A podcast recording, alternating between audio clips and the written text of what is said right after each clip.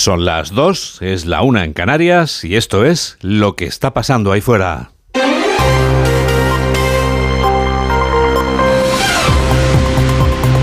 Onda Cero. Noticias fin de semana. Juan Diego Guerrero.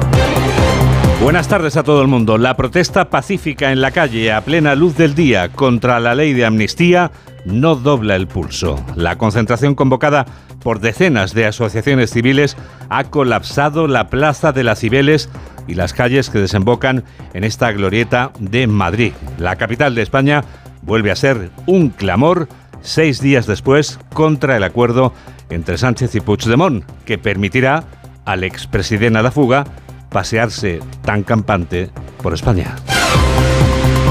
Tan campantes por Madrid han caminado hasta reunirse en Cibeles miles de personas, una multitud que ha colapsado esta plaza y las calles que confluyen en ella. Alberto Núñez Feijó, junto a otros dirigentes del Partido Popular, ha acudido a la cita. También lo ha hecho Santiago Abascal en nombre de Vox. El clamor ha sido masivo en la plaza de Cibeles, donde sigue un equipo de Onda Cero. Con la ayuda técnica de José Eduardo Martínez, tenemos a José Ramón Arias. Clamor al que se han unido los líderes políticos del centro y la derecha del país que no convocaban, pero que sí apoyaban esta concentración multitudinaria que, como decías, no se ha quedado solo en la plaza de Cibeles, sino que ha desbordado las calles que confluyen en la misma. Mezclado entre la multitud, el líder del Partido Popular, Alberto Núñez Feijóo, ha señalado que no es lo mismo tener el gobierno que tener la razón, y menos cuando se plantean levantar muros para separar a los españoles entre los que cumplen y los que se oponen al Estado de Derecho. Estamos en un momento muy complicado para nuestra democracia. Las alarmas y las alertas de la democracia están encendidas y nosotros venimos a pedirle al gobierno, que ya ha sido investido en las urnas, que una cosa es tener el poder y otra cosa es tener la razón, que una cosa es haber conseguido los diputados suficientes, pero saben que no tienen los votos para hacer lo que están haciendo, la presidenta de la Comunidad de Madrid, Isabel Díaz Ayuso, también se ha acercado a esta concentración, ha advertido de los peligros que tanto económica, política y socialmente pueden suponer los pactos de Sánchez con el independentismo. Y denunciar lo que se pretende hacer desde la Moncloa por un abuso intolerable del poder. Y además esto está, lo estamos viendo ya hoy en, otra vez en tantos medios, el daño económico, empresarial, de reputación a España es enorme. Esto lo vamos a pagar también todos. Eso eh, nos lleva a un sinsentido, esto hay que pararlo. El líder de Vox, Santiago Abascal, también mezclado entre los asistentes, ha solicitado una reunión de coordinación con el Partido Popular para intentar frenar la amnistía desde todos los ámbitos posibles. En otro punto de conexión tenemos en la Plaza de las Civiles a una mujer de Onda Cero que ha seguido de cerca a la sociedad civil a la gente normal de un país normal, como diría Rajoy. Con la ayuda técnica de Óscar Flores está Carmen Sabido. Decenas de miles de personas han desbordado la plaza de Cibeles, que se ha convertido en un auténtico mosaico de banderas de España y también de la Unión Europea. Según la delegación del Gobierno, la concentración ha reunido a 170.000 personas y, según las asociaciones convocantes, un millón. Al margen de la guerra de cifras, Cibeles ha sido un clamor bajo el lema No en mi nombre, ni amnistía, ni autodeterminación. Y los participantes tienen claro el discurso. Pedro Sánchez ha perpetrado un golpe de Estado. Con los votos que ha comprado que ha comprado los votos de los ciudadanos y además el golpe de Estado que nos ha pegado. Es que esto ha sido un golpe de Estado con alevosía a la ciudadanía. Y además se da la coincidencia de que, a pesar de que el golpe de Estado que ha pegado es el que no manda, porque el único que está mandando es Pudemont, que está en, Waterloo, y además es el que le limpia los zapatos a, a, a Pudemont. Los asistentes han coreado lemas como no es un presidente, es un delincuente y España no se vende, se defiende. La concentración ha terminado con el himno de España y a los acordes del paso doble de José Manuel Soto, Soy español. Pachi López ha salido en nombre del PSOE a atacar a Partido Popular y Vox por participar en esa concentración de Cibeles. El portavoz socialista en el Congreso acusa a Feijó y a Abascal de ser lo mismo. La amnistía, según López, es una excusa, Malen Oriol. Una excusa porque, según el portavoz del PSOE, el problema es que ni Feijón ni Abascal están dispuestos a aceptar que la mayoría social española han votado en contra de la derecha.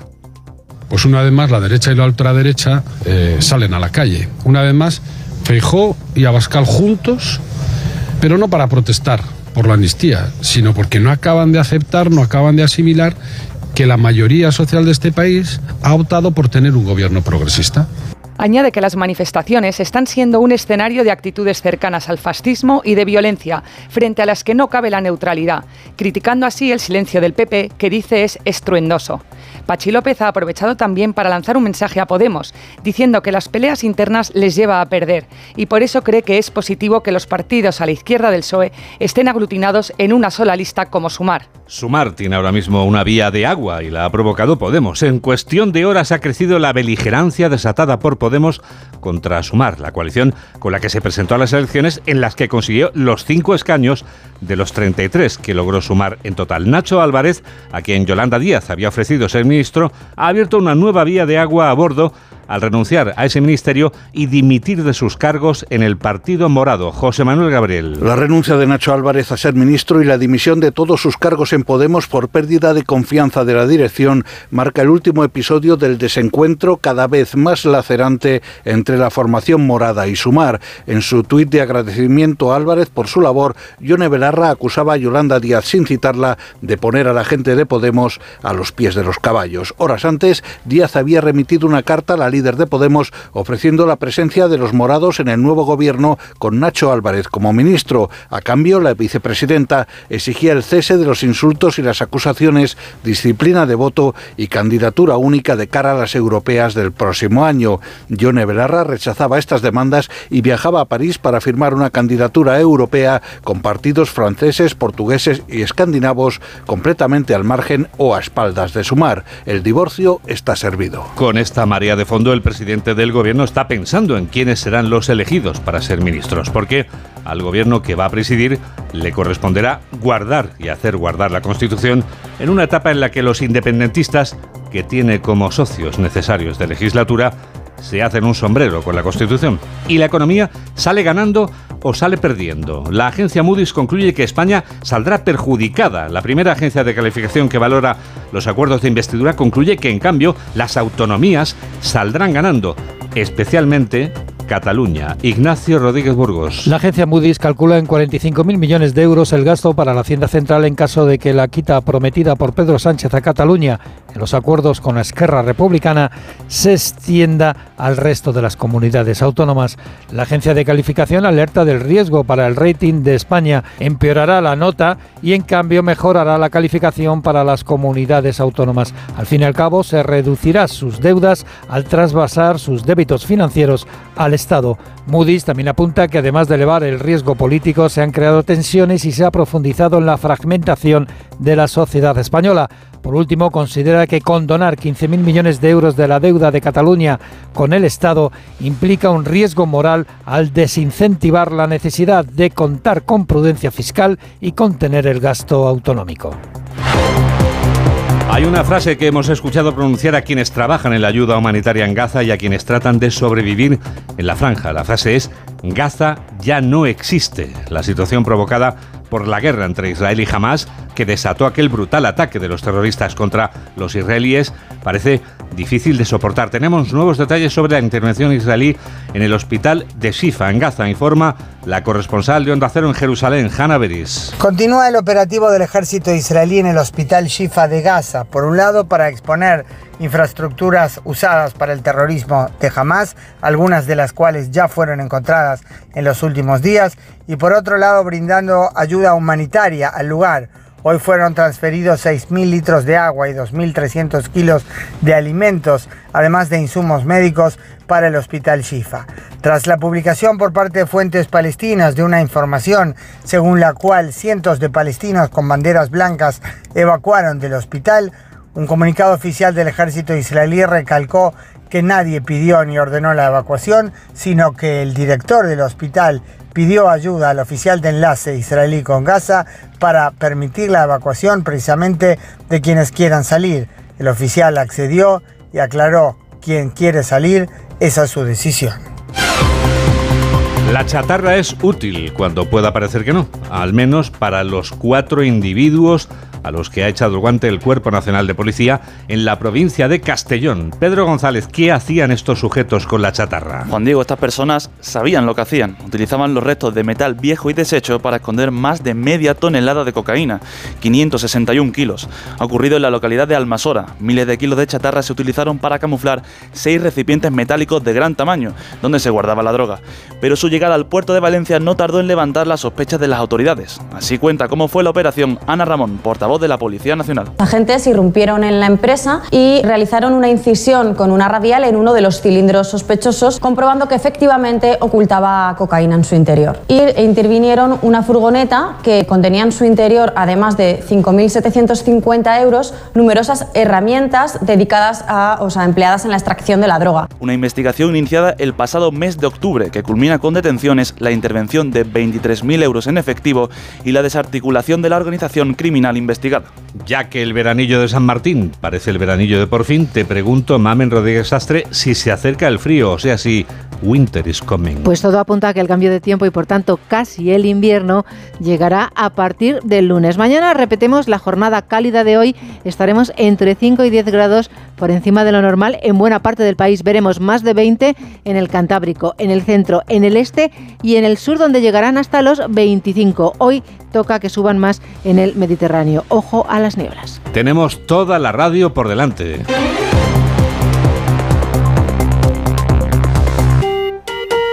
Y ahora que estamos en fin de semana, Vamos a recordar lo que ha pasado de lunes a viernes. De ello se encarga Yolanda Viladecans. La semana ha avanzado en otras cosas, al margen de la investidura de Pedro Sánchez.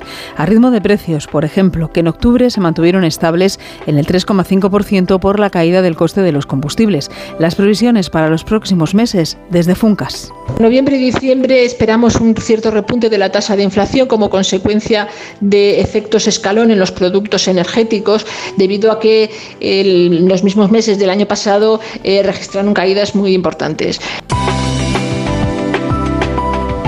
Suben los precios y en mucha menor medida los salarios. Esto provoca que el ahorrador con perfil conservador haya aumentado nueve puntos en dos años, hasta el 56%, según datos del observatorio Inverco. Este mundo convulso en el que vivimos hace que el ahorro precaución sea el principal motivo del ahorro frente a otros ahorros que tienen un carácter más finalista o para pagar estudios de los hijos o para la jubilación. Hablando de precios, se acercan las navidades y se calculan gastos. Estará en torno a 440 euros por familia. En un 83% consideran que les perjudica la inflación y en un 64% perseguirán descuentos. El 64% de las personas que han sido encuestadas pues nos ha contado que van a esperar un poquito más para conseguir mejores descuentos y casi la mitad de las personas encuestadas, el 49%, dice estar a favor de espaciar el tiempo entre las compras. Semana con informe del defensor del profesor de AMPE que alerta de que las agresiones a los docentes aumentan en los colegios donde se han llegado a utilizar armas blancas. Solo un 7% de los profes lo cuentan.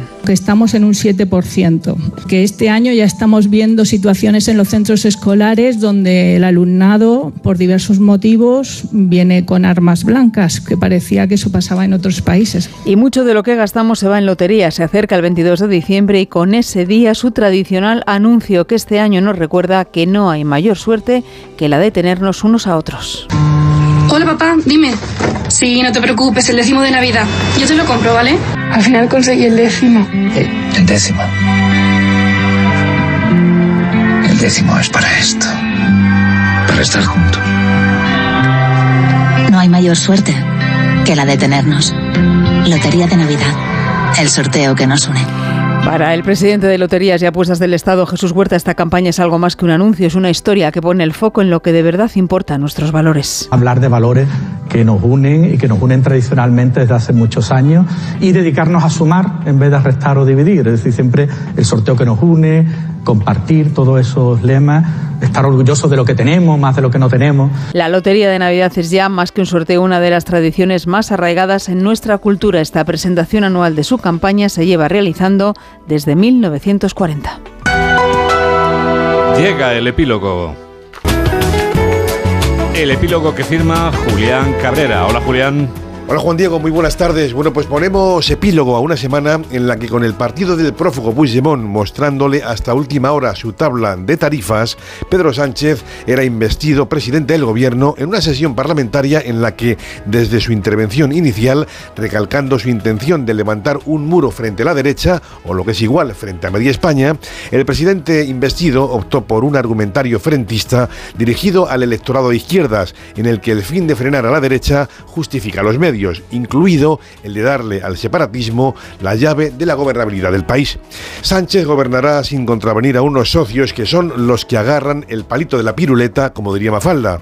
Y enfrente quedan la protesta en la calle, esperemos que solo pacífica, los jueces, el poder territorial del PP y el ojo vigilante o no de Europa. Arranca una legislatura que puede ser larga, sobre todo porque la amalgama que conforma el bloque Frankenstein 2 tiene intereses muy, pero que muy comunes. Lo contaremos. Y lo que contamos cuando son y cuarto es el deporte.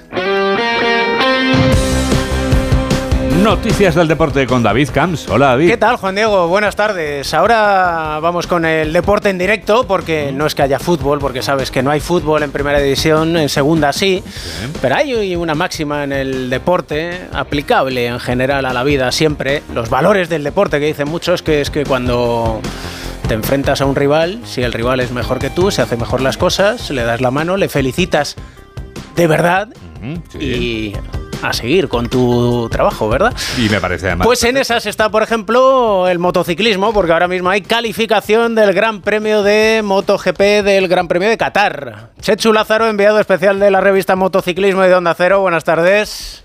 ¿Qué tal, David? Buenas tardes. Pues sí, está en este momento disputándose la Q2 de MotoGP en Qatar. Quedan cuatro minutos para que termine. Quedan los últimos intentos para lograr esa vuelta rápida. De momento domina el italiano Fabio Di Gianantonio. Segundo sería Luca Marini. Tercero es Jorge Martín. Y ojo porque quito está Peco Bañaya que ahora mismo está intentando lograr ese tiempo. Mar Márquez se ha enganchado a su rueda. Está sexto. Y diferentes estrategias para los dos pilotos que, que se están jugando el título.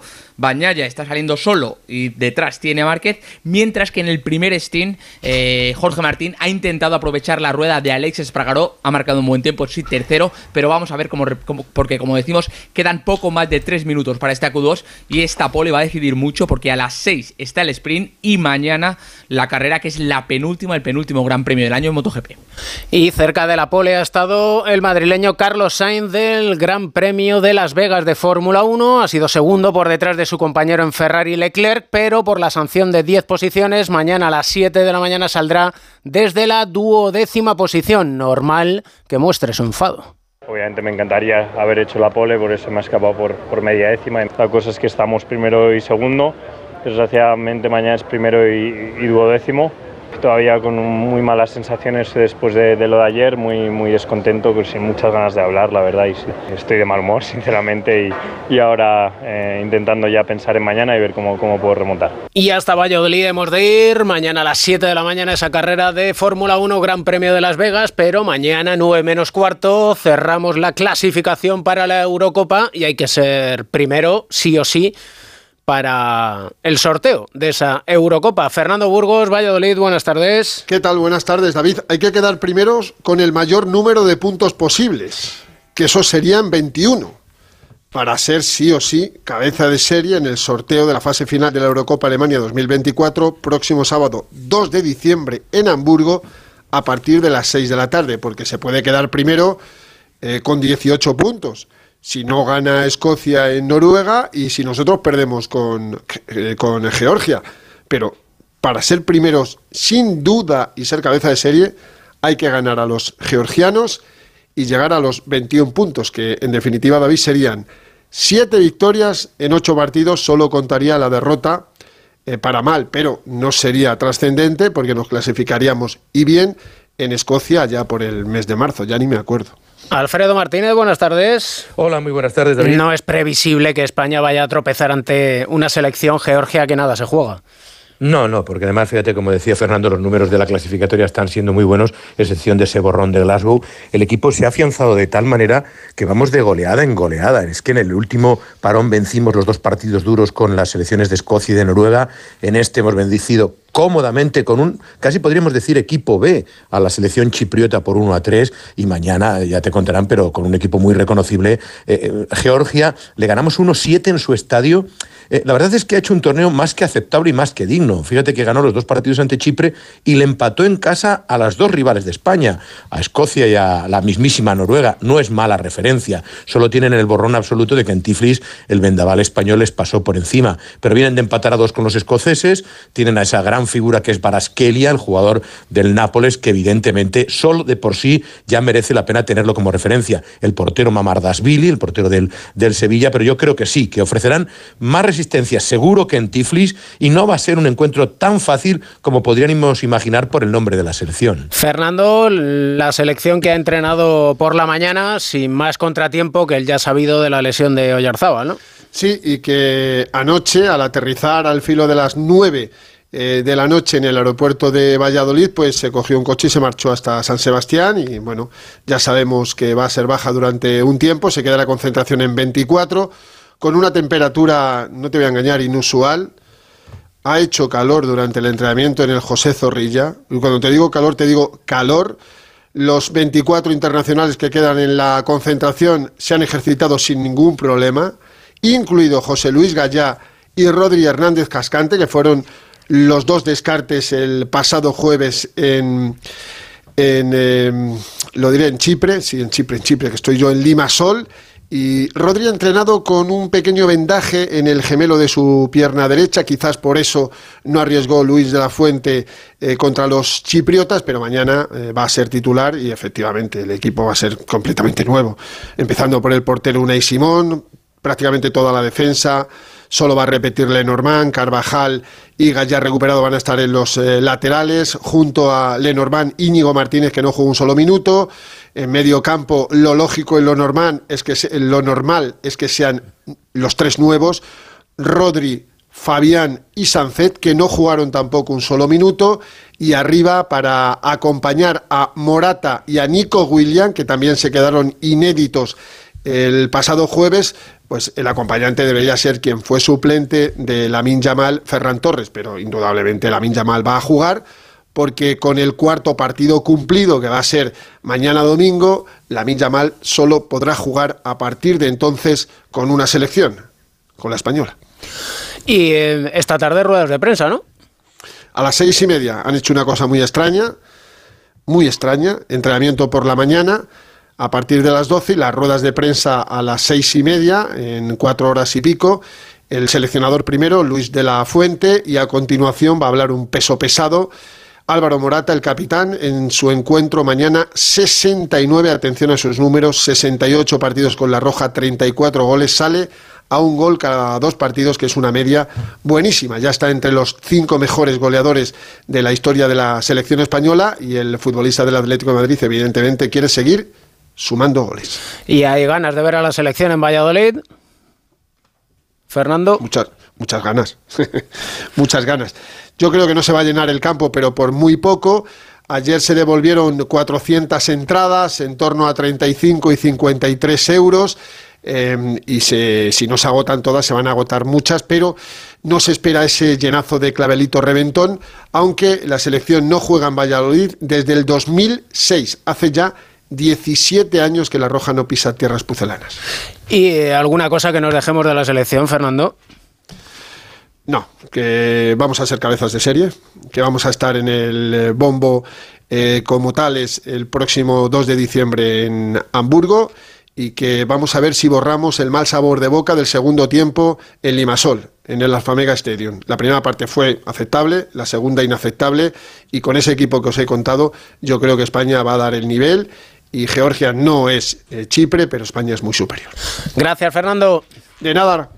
Es de esperar, Alfredo, que haya un poquito más de intensidad, eso sí, con todo resuelto. También es verdad que ayudaría que no hubiera un marcador ya definitivo en, en el descanso, ¿no? Sí, lo que pasa es que también ten en cuenta, David, que es ya el último partido antes de la vuelta a los distintos equipos. Ten en cuenta que eh, la, imagen de la lesión de Mikel Oyarzábal, que hoy se ha conocido que es una lesión seria, que le va a tener apartado un tiempo de la Real Sociedad, pues también quieras que no, eh, a los jugadores les atemoriza. Es el último parón de selecciones y en unos días tienen que jugar sus partidos. Está habiendo muchas lesiones en este virus FIFA y eso puede penalizar en la segunda parte, como tú decías, si el partido, por ejemplo, ya está encarrilado o si España más o menos ve que tiene la primera plaza alcanzada y el ranking UEFA, eh, FIFA perdón, para ser cabeza de serie en, eh, este próximo sorteo de la eh, Eurocopa de Alemania. Y es que parece que no hay equipo que no se libre de lesión. Hablábamos de la de Oyarzábal, ahora hablaremos de las que afectan al Real Madrid, pero también el Barça está afectado. Sí, ayer nos llevábamos la sorpresa y, lo anunciaba el propio seleccionador alemán David, eh, Julian Nagelsmann, que en rueda de prensa decía, eh, Marc-André Ter Stegen, el portero del Barcelona, tiene un dolor agudo en la espalda. Ayer tenía, hoy ha aumentado y hemos decidido que regrese a Barcelona. Ha viajado esta misma mañana, le han practicado pruebas, estamos a la espera de que el Barcelona nos lo confirme, de tal manera que hoy tenía que haber jugado como titular ante Turquía, sabes que sin Neuer es el portero titular de Alemania, y el martes ante Austria, y se ha evitado los dos partidos. Yo creo que es más por precaución me dicen a falta de confirmación que no es un tema serio, pero claro que puede ir a más, que le conviene el descanso porque a la vuelta del parón el Barcelona tiene el Rayo Vallecano, pero sobre todo además Oporto, Atlético de Madrid y Girona en apenas 10-12 días va a tener que jugarse buena parte de opciones en Liga, en la Liga de Campeones para ser cabeza de serie y para pasar a la siguiente ronda. Así que ahora mismo pendientes de Ter Stegen y de que el virus FIFA por lo menos no afecten demasiado a los 14 jugadores que se han marchado del Fútbol Club Barcelona. Es evidente que es todavía noviembre, pero el calendario invita a pensar que le va a marcar hacia dónde puede encarar los objetivos el conjunto azulgrana. Eh, ¿Alguna cosa más del Barça, Alfredo? simplemente decirte que ayer confirmó el conjunto azulgrana que habrá un amistoso antes del parón de Navidades. Después de jugar el último partido el martes frente al Almería, se marchan a Dallas para ganar dinero. Un amistoso concertado frente al América de México. Jugarán en la madrugada del día 22 de diciembre y ya a partir de ahí sí se marcharán de vacaciones los hombres de Xavi Hernández. Gracias, Alfredo. Hasta luego, David. Esto en cuanto al Barcelona, el Real Madrid, que cada vez que llega una convocatoria de selecciones parece que tiene que cruzar los dedos para que todos sus jugadores internacionales vuelvan sanos y salvo a la disciplina de Carlo Ancelotti. Alberto Pereiro, buenas tardes. Hola David Cerino, ¿qué tal? Muy buenas. Bueno, pues ayer en el parte médico que eh, ofrecía Brasil se eh, confirma lo que el Madrid temía, que es la misma o eh, prácticamente calcada la lesión que tuvo en la jornada número 3 de este, de este año en Liga en Balaídos, pero en la otra pierna, músculo flexor de la pierna izquierda, en esa zona cercana al isquio, donde en ese minuto 25 de partido de Brasil, pues Vinicius tuvo que decir adiós a la convocatoria, a jugar frente a Colombia, a descartar eh, la opción de que pudiera jugar contra Argentina y que se vuelva a la capital de España. Veremos a ver si llega en la tarde de hoy o mañana, donde están previstas unas pruebas adicionales, igual que pasó con Camavinga, que recordemos que tiene entre 8 y 10 semanas de baja, Vinicius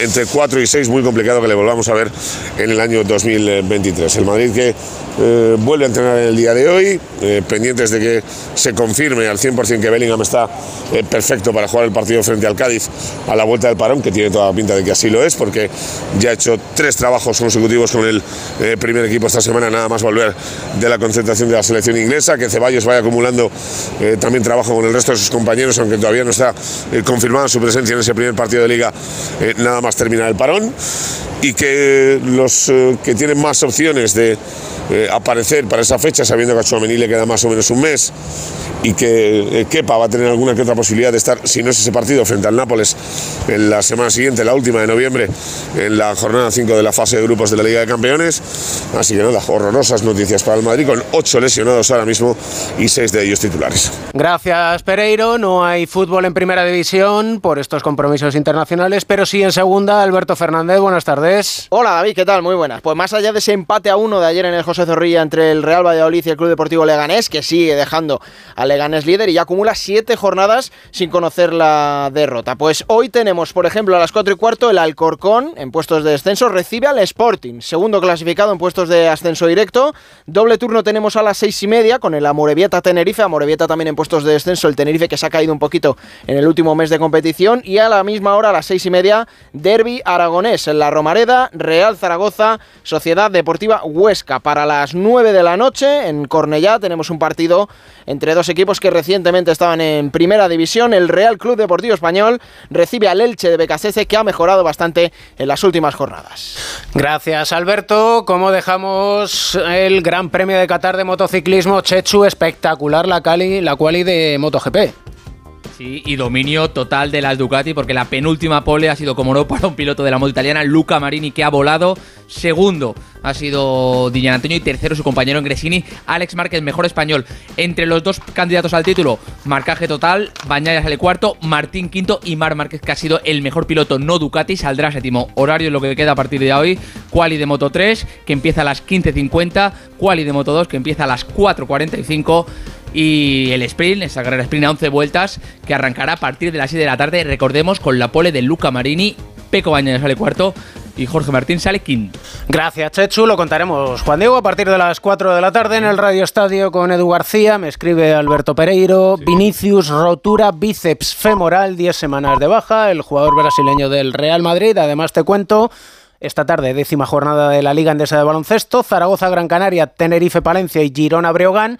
La novena de la Euroliga se cerró con victorias del Basconia en Lyon ante las Bell Villerben y del Barça ante el Valencia. El líder, todavía invicto, es el Real Madrid de esta competición europea. Deseamos a Vinicius y a todos los demás internacionales del resto de equipos de la Liga que puedan venir lesionados, que se recuperen lo antes posible. El virus FIFA, ¿no lo llaman esto? Eso dicen, el virus FIFA. Y ya sabes que a todos también les recomendamos que sepan ganar y perder, porque este fin de semana va a haber algunos que ganen y otros que pierdan. Eso pasa. Es así, la vida es así y el deporte también. Fútbol, el fútbol es, son 11 contra 11. Y hasta ahora tú sabes no hay, que... no hay rival pequeño. Y no hay rival pequeño. vale, lo mismo. Bueno, podemos seguir hasta mañana, pero creo que tienes que contar... No, vas a contar... No, yo lo voy a contar. No, no, lo voy a contar yo, pero tú le vas a decir a los oyentes qué es lo que vamos a contar a partir ahora. ¿Qué está pasando? ahí fuera.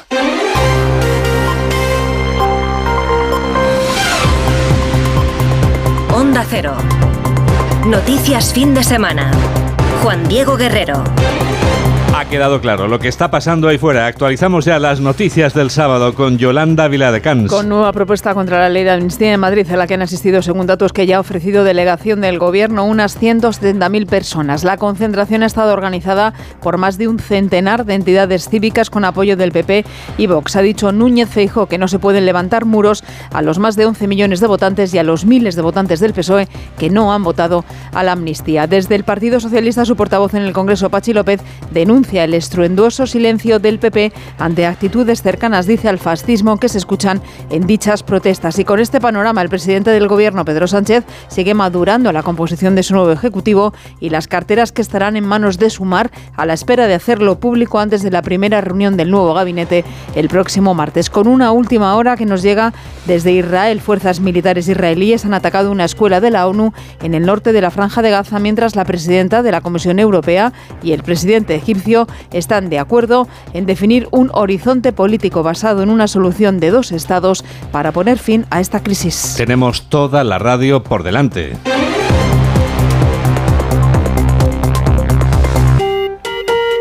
Dos y 32, 1 y 32 en Canarias. La protesta pacífica en la calle a plena luz del día contra la ley de amnistía no dobla el pulso. La concentración convocada por decenas de asociaciones civiles ha colapsado la Plaza de las Cibeles y las calles que desembocan en esta glorieta de Madrid.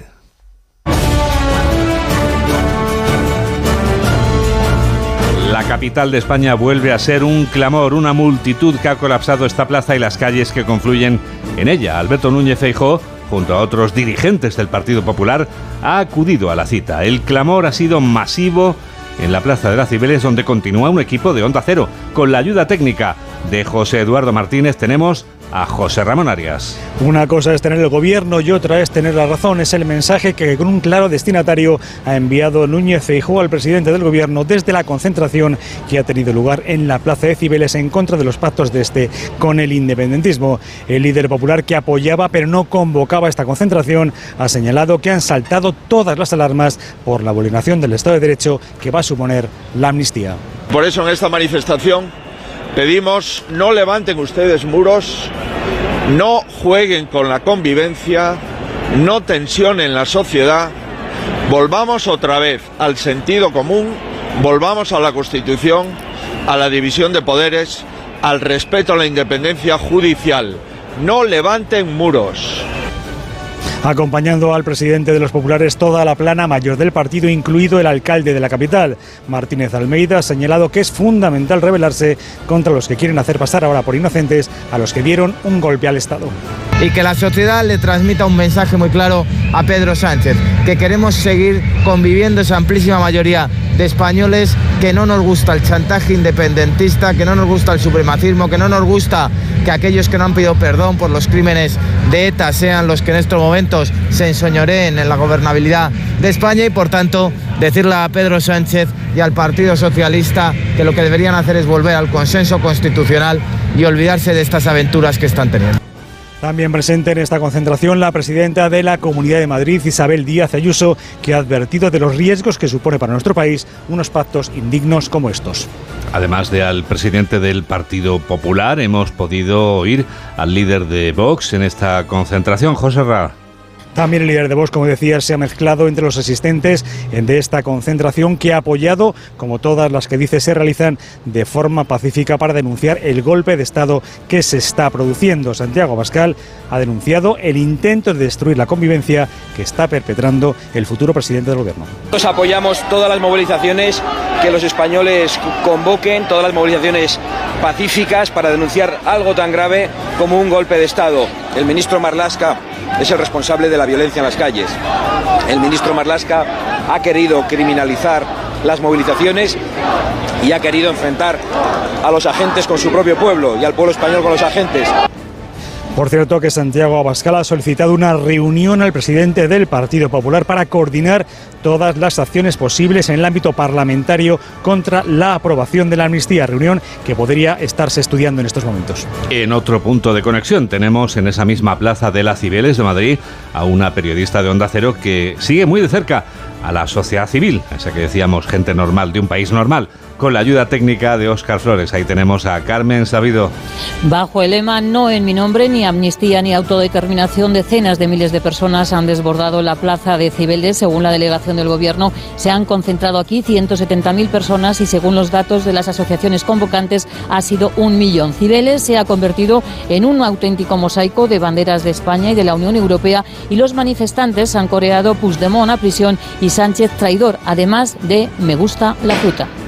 Yo la primera vez que vengo a una manifestación, pero lo único que voy a decir que los, los 179 que votaron, me gusta la fruta. España no se vende, España se defiende, también ha sido uno de los lemas denunciados y los participantes dicen que Sánchez nos lleva al precipicio.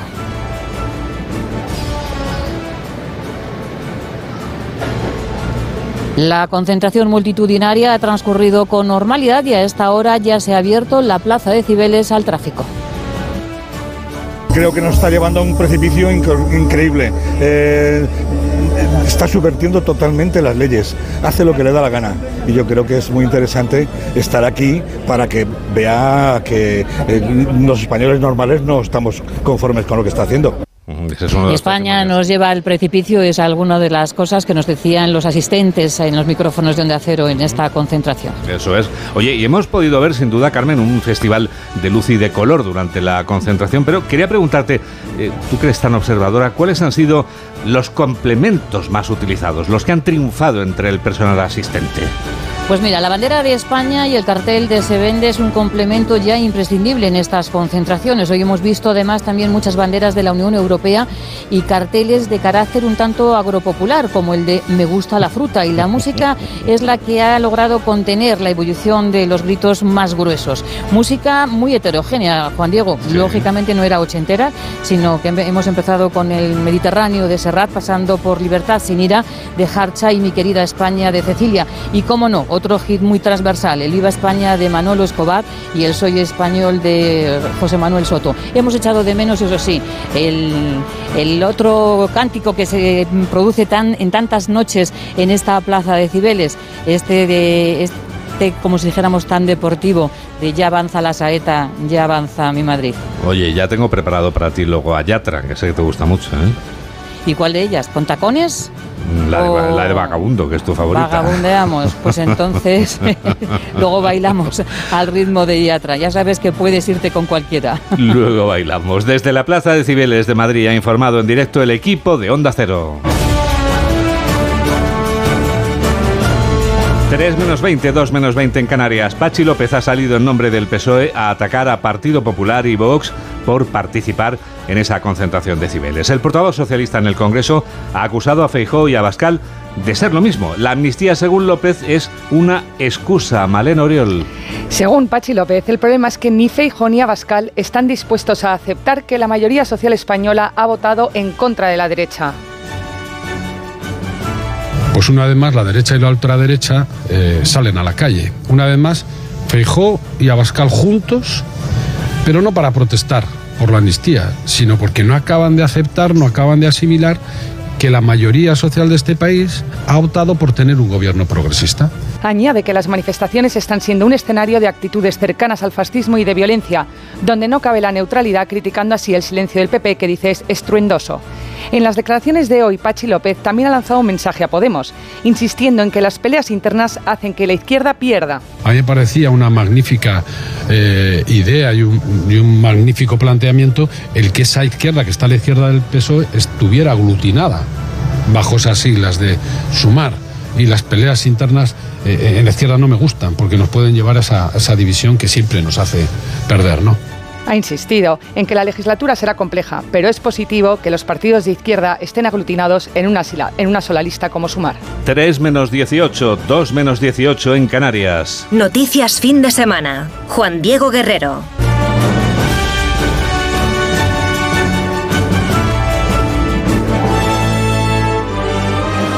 Habrá menos jueces en España.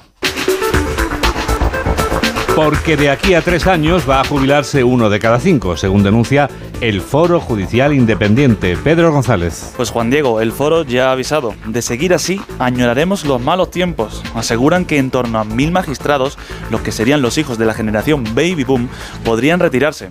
Denuncian la falta de personal, además de una sobrecarga de trabajo que ya provoca el retraso de la justicia, que solo podría empeorar. Lo consideran como un mal endémico de la justicia española, que, de- que no debe fallar, ya que es un servicio indispensable para los ciudadanos. Para revertir la situación, proponen convocar 500 plazas de juez anuales durante los próximos cinco años, pero lamentan que lo único que se aplica es una política de parches, naturalmente insuficiente. Piden que se midan las cargas de trabajo por su salud laboral y para protegerse de sanciones por las malas condiciones.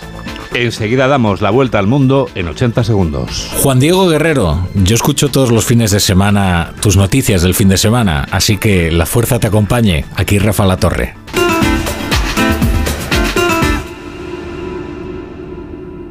¿Se acabó el fin de semana? Tranquilo, toma Ansiomet. Ansiomet con triptófano y asuaganda te ayuda en situaciones de estrés. Y ahora también Ansiomet Autoestima, de Pharma OTC.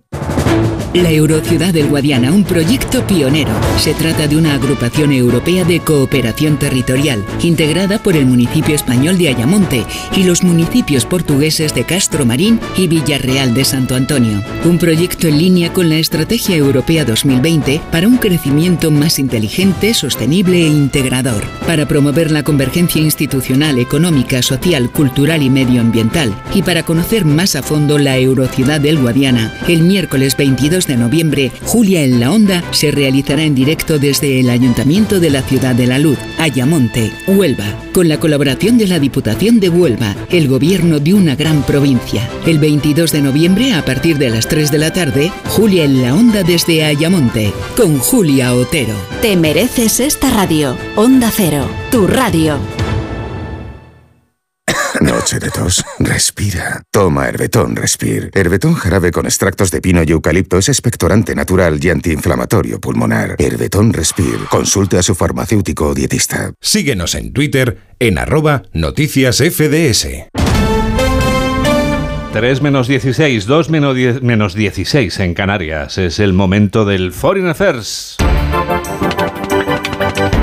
Las noticias del resto del mundo. ¿Dónde empezamos, Laura? En Oriente Próximo, Juan Diego, el conflicto de Israel y Hamas en Gaza vive ya la jornada número 43. El Ministerio de Sanidad de Gaza ha actualizado hoy la cifra provisional de víctimas en más de 16.000 palestinos asesinados y casi 30.000 heridos. En la franja, la falta de combustible sigue entorpeciendo la entrega de la ayuda humanitaria y también las telecomunicaciones. Las autoridades de Gaza informaban hoy también del desalojo de gran parte del hospital de Al-Shifa, salvo 120 pacientes y bebés prematuros después de una supuesta orden de evacuación dada por Israel mientras prosiguen su campaña de ataques sobre objetivos palestinos. Más detalles en la crónica de nuestra corresponsal en Jerusalén, Hanna Beris. Continúa el operativo del ejército israelí en el hospital Shifa de Gaza, por un lado para exponer infraestructuras usadas para el terrorismo de Hamas, algunas de las cuales ya fueron encontradas en los últimos días, y por otro lado brindando ayuda humanitaria al lugar.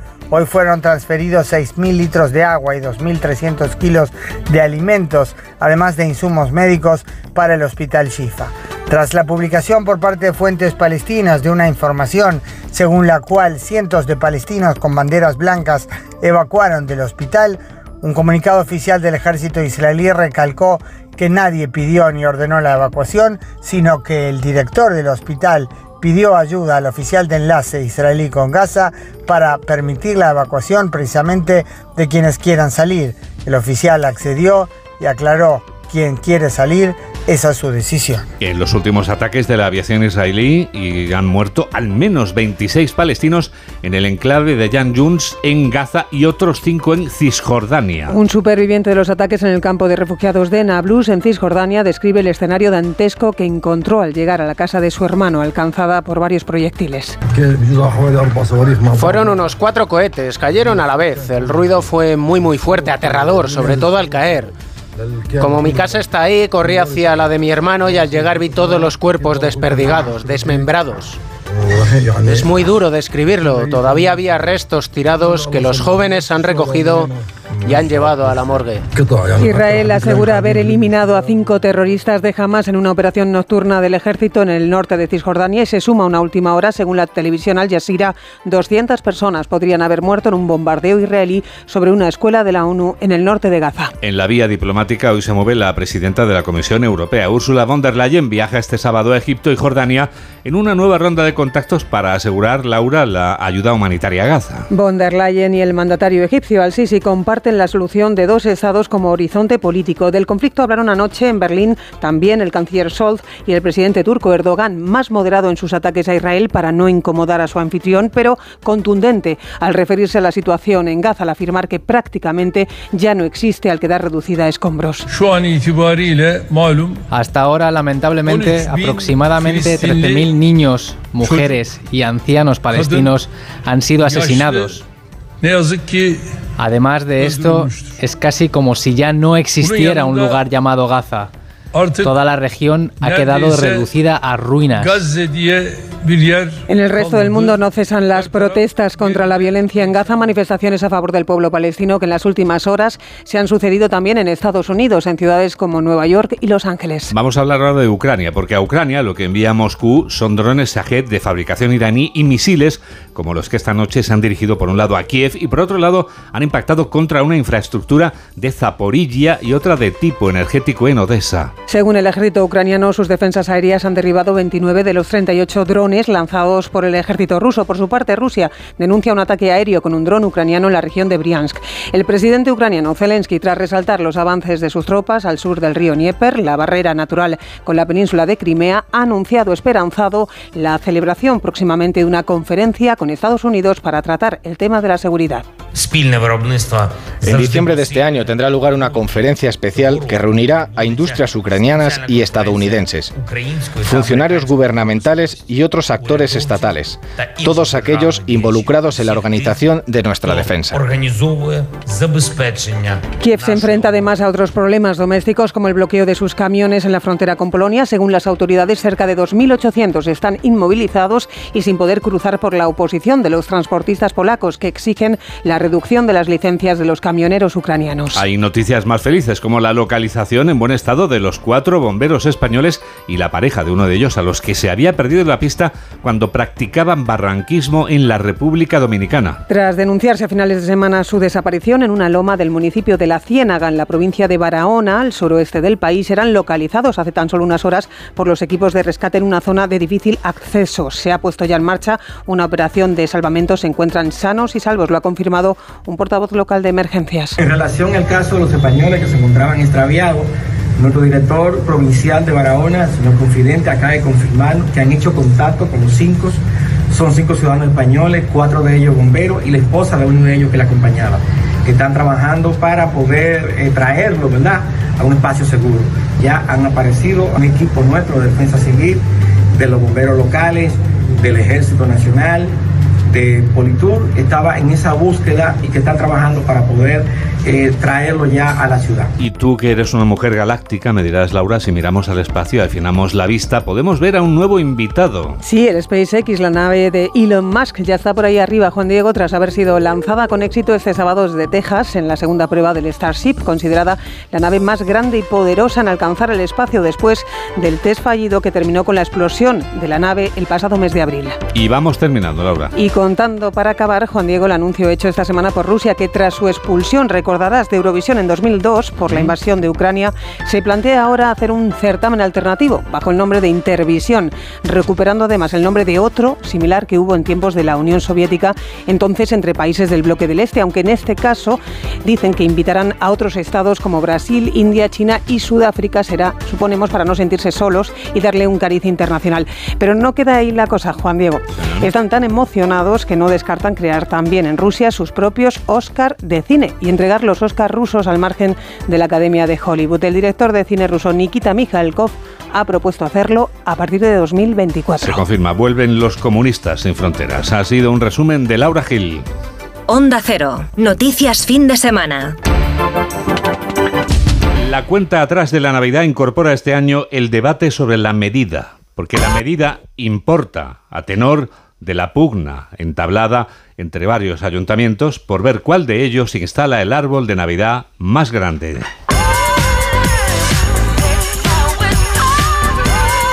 Tenemos cuatro ejemplos de otros tantos municipios con árboles navideños de altura. La ciudad barcelonesa de Badalona, donde hoy se enciende el árbol, es uno de los mayores, Monsevals. El árbol de Navidad de Badalona de este año es uno de los más altos del estado, con una estatura de 40 metros. Este gigante elemento navideño, que cuenta con 82.000 píxeles de LED, busca atraer ciudadanos de este municipio y otras ciudades y pueblos del entorno durante las fiestas.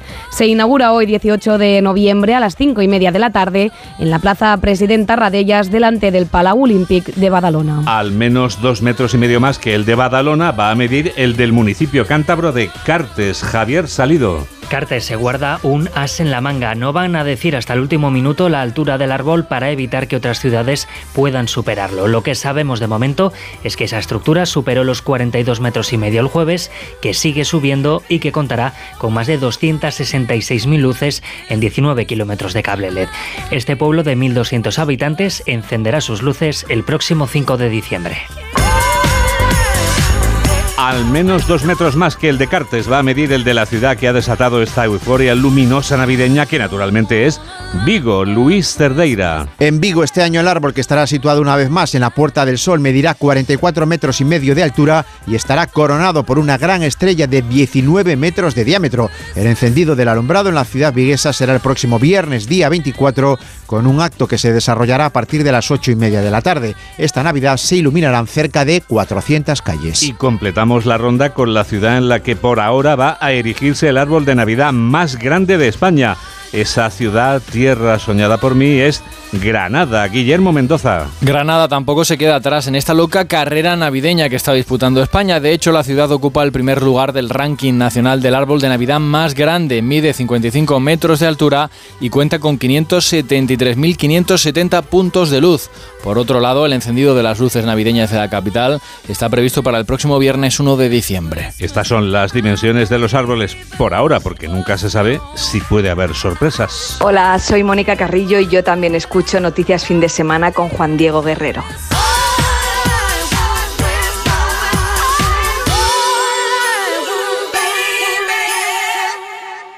Antes no podía ni moverme, que si la espalda, las rodillas. Desde que tomo Flexium soy otra. Flexium contiene manganeso que ayuda a mantener mis huesos y eso con los años se nota. Flexium de Pharma OTC. Hola amor, estoy con el portátil buscando alarmas. ¿Y qué has encontrado? Pues la que todo el mundo recomienda es la alarma de Securitas Direct. Además es la que tenemos en el trabajo. Y ahora que me fijo, veo sus placas por todo el barrio. Protege tu hogar frente a robos y ocupaciones con la alarma de Securitas Direct. Y este mes, al instalar tu alarma, te regalamos el servicio botón SOS en tu móvil para que toda tu familia esté protegida ante cualquier emergencia. Llama ahora al 900 272 272. Síguenos en Facebook en Noticias Fin de Semana Onda Cero. La penúltima noticia está en una ciudad complutense que está en la nómina de las ciudades españolas que son patrimonio de la humanidad. Desde Alcalá de Henares, Alejandro Domínguez. Alcalá de Henares conmemora sus 25 años como ciudad patrimonio de la humanidad. Para celebrarlo a lo largo del fin de semana se dan cita en su centro histórico las 15 ciudades patrimonio de España. Hoy está prevista la Asamblea General. Como parte de los actos conmemorativos, el Real Jardín Botánico Juan Carlos I de la Universidad exhibe su patrimonio natural con una visita guiada a los colores del otoño. Manuel Peinado es el director del jardín. Junto con el ayuntamiento queremos celebrar estos días y nos toca hacer otra dos visitas. Yo voy a dar una para hablar de los colores de otoño. Lo que trata es de explicar por qué las plantas, sobre todo los árboles, cambian de color en otoño. También recorrido por el centenario Parque O'Donnell hasta el 22 de diciembre están previstas más de 60 actividades. Es la hora ideal para hablar de libros. Hablamos de libros con Paco Paniagua. Esta semana se ha presentado el Premio Espasa 2023, el libro escrito por el exministro y exsecretario general de la OTAN, Javier Solana. Lleva por título Testigo de un tiempo incierto y abarca los años que van desde la caída del muro de Berlín a la invasión de Ucrania. En él repasa todo lo que ha podido vivir en primera persona en las relaciones internacionales, Estados Unidos y China, Rusia en el mundo, Europa, que ya no es el centro geoestratégico. Y toda la misa de Ucrania y las dificultades de Ucrania es porque eh, se convierte en un país que hace alejar la frontera rusa a la frontera occidental. La ruptura entre Estados Unidos y China es de verdad, es de verdad. Eh, yo creo que vamos un poco sonámbulos. La situación en que se encuentra Estados Unidos como aparentemente el líder occidental no es no está siendo hay muchísimas cosas que no van, que no van bien. Y cuando creemos que el mundo eh, del mundo del sur sigue siendo, sigues siguiendo al mundo occidental en sus votaciones en Naciones Unidas, en su realidad, no ya no. Testigo de un tiempo incierto de Javier Solana, Premio Espasa 2023. Los muebles del mundo es el nuevo libro de Ricardo Menéndez Salmón, con el que ha regresado los relatos cortos, al cuento. Es un maestro absoluto en este género. Se trata de una colección que abarca dos décadas de escritura y que recorren algunos de sus grandes temas tratados con un pozo filosófico en la tradición de Borges, Sonetti, Kafka o Saramago. Había muchos lectores que de algún modo demandaban primero rescatar los cuentos de un libro que es inencontrable a efectos prácticos, que es Los Caballos Azules, un libro descatalogado hace más de 10 años.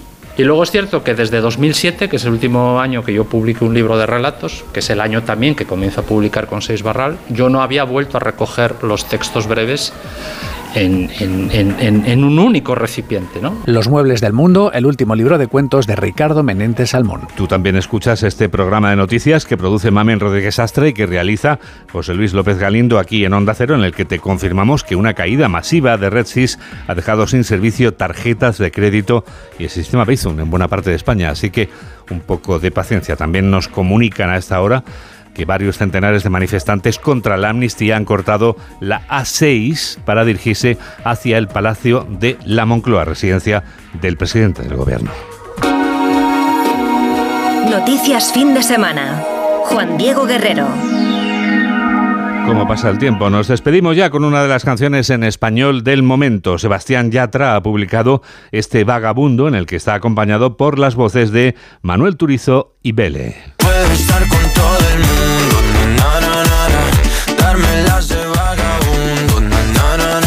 Los tres músicos colombianos combinan sus voces para dar ritmo a la tarde. Gracias por estar a ese lado de la radio y que la radio te acompañe. Adiós.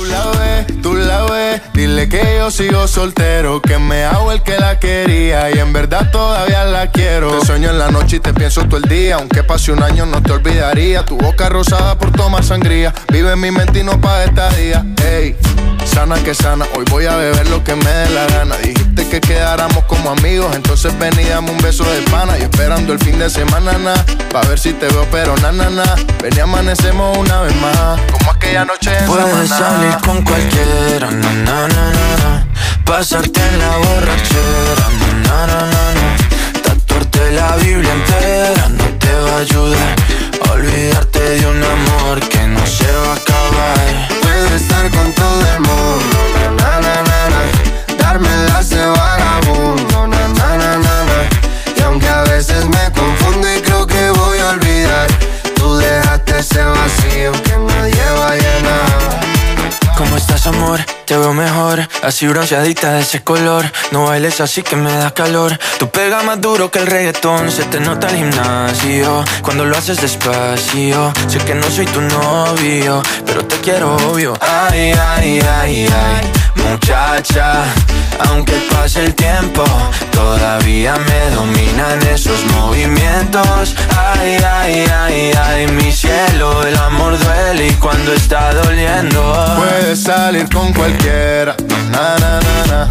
Pasarte la borrachera, na, na, na, na, tatuarte la Biblia entera no te va a ayudar. Olvidarte de un amor que no se va a acabar. Puedo estar con todo el mundo, na na na na, na. darme las de vagabundo, na na na na na.